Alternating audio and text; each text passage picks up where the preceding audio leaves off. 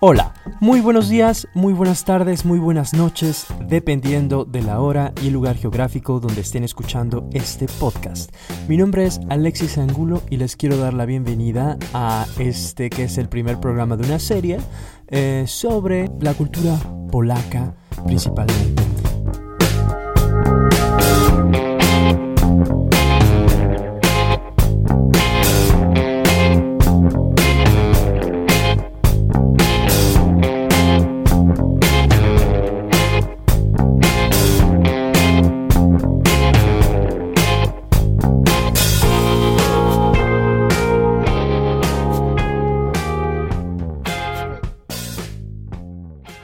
El interés por crear este programa pues surge de la necesidad de eh, acercar tanto la cultura hispanoamericana con la cultura polaca. Para eso, bueno, pues considero que eh, los medios en Internet pueden llegar a ser una muy buena herramienta para este fin. Como primer tema, me gustaría hablar sobre la filología, sobre por qué estudiar filología. Pero para ello, pues bueno, tendré que presentarme. Eh, mi nombre, como ya lo he dicho anteriormente, es Alexis Angulo, soy mexicano, egresado de la Universidad Nacional Autónoma de México con estudios en comunicación y de la Universidad de Silesia con estudios en la filología polaca, en la licenciatura. Después eh, hice una maestría en estudios individuales transdisciplinarios en la Universidad de Silesia también, donde pues pude estudiar materias de diferentes disciplinas. Eh, durante mis estudios en ambas universidades eh, realicé intercambios o estadías en otras universidades como en la Universidad de Aristóteles en Salónica, en la Universidad de Bochum en Alemania, en la Universidad de Varsovia y en la Facultad de Artes Liberales aquí en Varsovia. Después de, bueno, todo este conocimiento, toda esa experiencia estudiando, me ha surgido también a mí eh, el interés, o más bien es una necesidad, una inercia de realizar algo para poder continuar y explotar esos conocimientos que he obtenido, eh, ya que considero que cuando algo se estudia, cuando se investiga, pues no se puede quedar dentro de la universidad. Somos buenos estudiantes en cuanto somos capaces, en cuanto somos capaces de realmente sacarle provecho a nuestros estudios y, sacarlo de la universidad. No solamente dejarlo ahí, sino llevarlo más allá. Eso es algo que me recuerda a, los filomatas aquí en Polonia, eh, quienes se juntaban durante el, siglo XIX en reuniones secretas para, eh, bueno, una especie de reuniones secretas, ¿no? Donde estudiaban jóvenes para poder, para poder, bueno, mm, desarrollar el conocimiento, para que cada quien se especializara en alguna, en alguna disciplina, hacían conferencias y después llevaban toda esa información a, a los ciudadanos, que era lo principal, ¿no? Construir ciudadanía. Y yo creo que ese es el fin de, de los programas de radio, es el fin de los podcasts, crear ciudadanía. Y, y bueno, el hecho de que esté haciendo este programa en español eh, tiene que ver con la necesidad de crear una conciencia un poco mayor sobre nuestro papel de las personas que hablamos español, en Polonia. Ah, además de esto, pues espero que este programa pueda llegar a ser em, interesante para las personas que tienen algún interés en Europa en general, en Polonia, o que están aprendiendo español y viven en Polonia o viven en Europa. De todos modos, el target está abierto a cualquier persona. Espero que esto llegue a ser interesante. Mm, bueno, como tema, me gustaría hablar sobre la filología esta vez. ¿Por qué estudiar filología? Bueno, pues he escogido este tema principalmente porque me pidieron hacer una conferencia o preparar un, un, pequeño discurso al respecto para, la, para el encuentro de eh, estudiantes o para el encuentro de eh, filólogos hispánicos en, en Polonia en la Universidad de Wszechnica Polska, eh, que está localizada en el Palacio de Cultura. Y, bueno, el día de ayer, pues me di cuenta que varios de mis compañeros de panel estaban eh, mencionando, estaban hablando sobre sacarle provecho, sacar lo productivo a los estudios en filología. Y cuando se habla de productivo, pues estaba, se estaba hablando más bien sobre sacar eh, provecho eh, monetario. Estaban hablando del dinero. Mi discurso no va, no va por ahí, va por otro lado, ya que como he mencionado antes a los filomatas, considero que una de nuestras motivaciones principales o una de las motivaciones principales de las personas que quieran estudiar filología o los que ya estén estudiando filología debería de estar también concentrada en el papel del filólogo dentro de la sociedad. Y no solamente para tener dinero traduciendo, dando clases de español, creando escuelas o, haciendo otro tipo de cosas como la diplomacia, eh, que también, vaya que son importantes, pero eh, quizás no son del todo suficientes para motivarnos día a día con el trabajo como filólogos. Es decir, realmente llevar nuestro conocimiento y seguir desarrollándolo eh, fuera del aula. Y bueno, para hablar sobre este tema, me gustaría empezar citando al, em, al escritor polaco Bruno Schulz, quien, bueno, también es conocido en varias partes del mundo, ha sido traducido a varios idiomas. Él proviene de la ciudad de Drohobych, que ahora se encuentra en Ucrania. Bueno, pues el texto que él escribe se llama La mitificación de la realidad, es decir, metyzacja rzeczywistości en polaco. Em, y bueno, las citas las voy a decir en polaco y voy a hacer una traducción en español, al español también es una traducción mía. Istotą rzeczywistości jest sens. Co nie ma sensu, nie jest dla nas rzeczywiste. Eh, lo esencial en la realidad, o lo esencial de la realidad, es el sentido. Lo que no tiene sentido no es para nosotros real. Um, wiedza nie jest niczym innym jak budowaniem mitu o świecie. Mit leży już w samych elementach, poza mit nie możemy w ogóle wejść. Um, el conocimiento no es nada más que la construcción de mitos sobre el mundo. Debido a que el mito ya está en los elementos como tal, pues no podemos salir de él. Es muy difícil. Bueno, aquí tengo más. Mm. Proces usensowiania świata jest ściśle związany ze słowem. El proceso que da sentido al mundo está mm, íntimamente relacionado con la palabra. Filozofia jest właściwie filologia, jest głębokim twórczym badaniem słowa. Eh, la filosofía es de hecho la filología. Es una investigación profunda y creadora de la palabra. Aquí es donde me gustaría ahondar un poco más. Eh, considero que es importante. Explica muy bien el trabajo de un filólogo.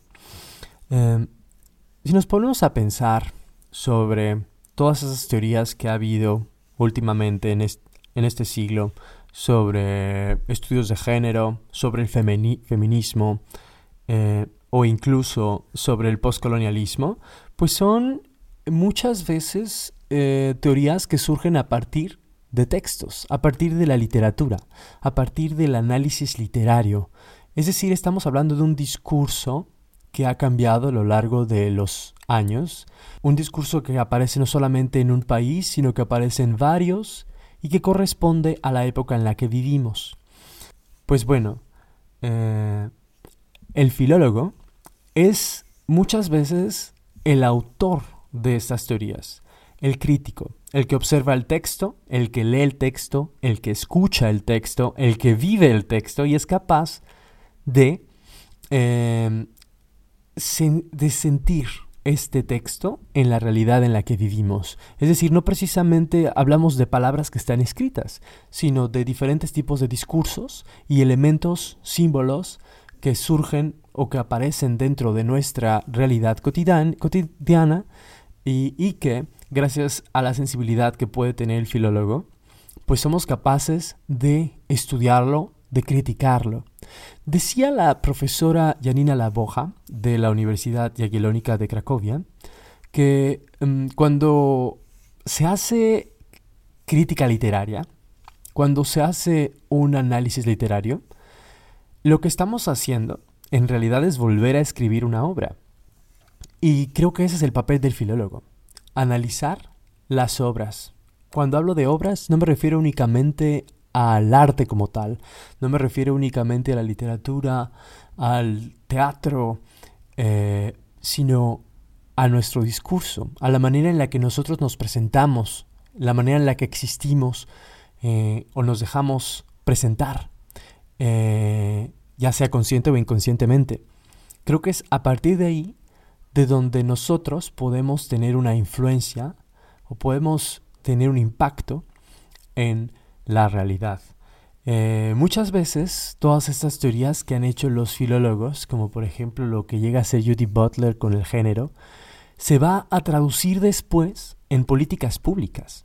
Entonces, creo que los filólogos deberíamos estar orgullosos eh, de nuestro trabajo y deberíamos encontrar aquí nuestra motivación. Es decir, no, no está en el dinero, sino en nuestra capacidad de impactar en la realidad en la que vivimos. Eh, para combatir el racismo, por ejemplo, necesitamos entender las raíces epistemológicas, eh, los mitos en los que hemos construido nuestro conocimiento. Cuando yo me pongo a leer los comentarios de que se encuentran debajo de artículos de revistas conservadoras en Facebook o en algunos otros medios en Internet, pues veo realmente cómo el, punto de partida del discurso de las personas que están escribiendo debajo, con mucho odio muchas veces, con una convicción de que el blanco, de que el cristiano es superior. Y ojo aquí, eh, aquí no estoy idealmente discriminando que todos los cristianos sean iguales, o estoy hablando que todos los blancos sean iguales, pero estoy hablando de una partida del discurso, ¿no? Es decir, la, la identidad que ha tenido el europeo, la identidad que ha tenido el hombre blanco, en la que ha construido su seguridad, en la que ha sido privilegiado, pues ha sido justamente en esta, un discurso lleno de mitos que ve a los demás eh, como personas inferiores. Eh, ya tenemos el discurso de Donald Trump que ve a los inmigrantes como animales, algo que también repetía eh, algunos fascistas como, como Hitler, por ejemplo. Es decir, y, que, y que ahora lo dicen también aquí los europeos sobre los musulmanes, por ejemplo. En este, desde este punto de vista, desde este espíritu, pues tanto los mexicanos como los musulmanes o los latinoamericanos no blancos estamos en la misma en el mismo punto de partida. Y en tanto nosotros sigamos validando y legitimando ese discurso, pues somos parte de él. Estamos realmente aceptando ese discurso que dice quiénes somos desde el europeo. Y, y bueno, eh, el papel del filólogo aquí va a ser hacer consciente, eh, sería un poco un papel psicoanalítico, hacer consciente ese significado de la palabra que le ha, que le ha dado poder y privilegio al hombre blanco. Aquí hay otra cita que me gusta de Bruno Schulz y que no la había dicho porque estaba un poco fuera de contexto, pero que ahora puede ilustrar muy bien lo que estoy diciendo en este momento. Eh, Sovo samo pozostawione sobie gravituje, change ku sensowi. La palabra sama, la palabra sola, eh, si la dejamos, está gravitando y busca un peso busca una atracción hacia el sentido. Y bueno, si nosotros dejamos la palabra, si nosotros no nos hacemos dueño de ella, entonces alguien más se va a hacer dueño de nuestra palabra, se va a hacer dueño de nuestra identidad. Y, por ese lado es que me gustaría empezar este podcast eh, explicando por dónde va, cuál es el fin de este podcast. Eh, por un lado, es tomar yo las riendas de un discurso eh, que pueda acercar a las sociedades, tanto la sociedad latinoamericana como la sociedad hispanoamericana, con la, con la sociedad polaca. Eh, ese es uno de mis fines. Número dos, pues será una especie también de terapia en la que yo, al estar, al estar haciéndome dueño de las palabras con este podcast, pues también pueda yo obtener un poco de poder.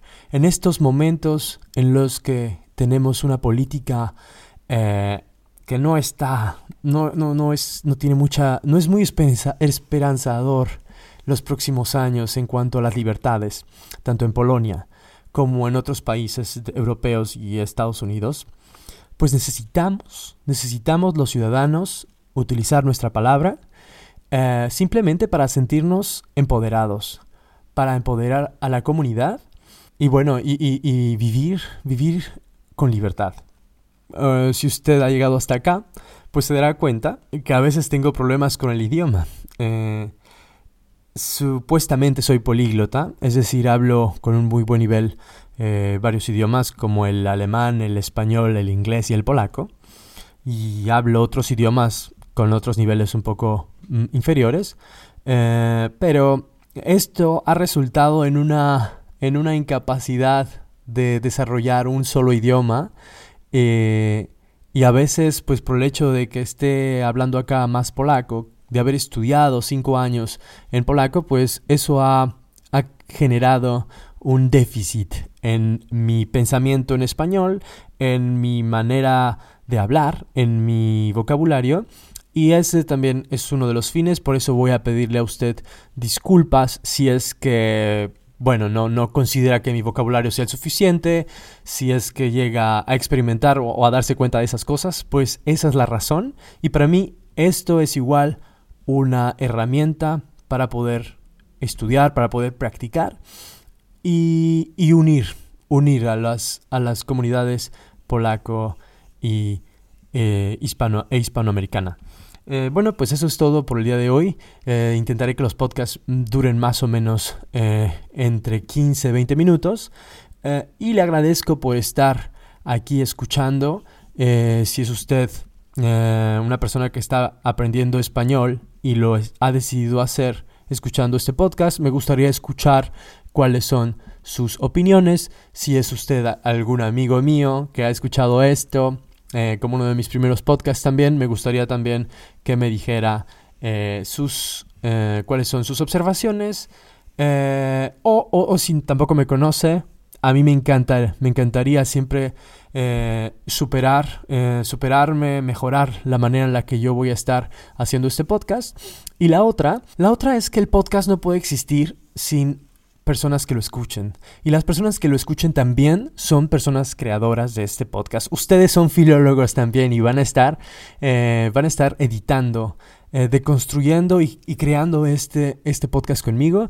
Les agradezco mucho por estar escuchando. Mi nombre es Alexis Angulo y nos vemos o nos escuchamos en otra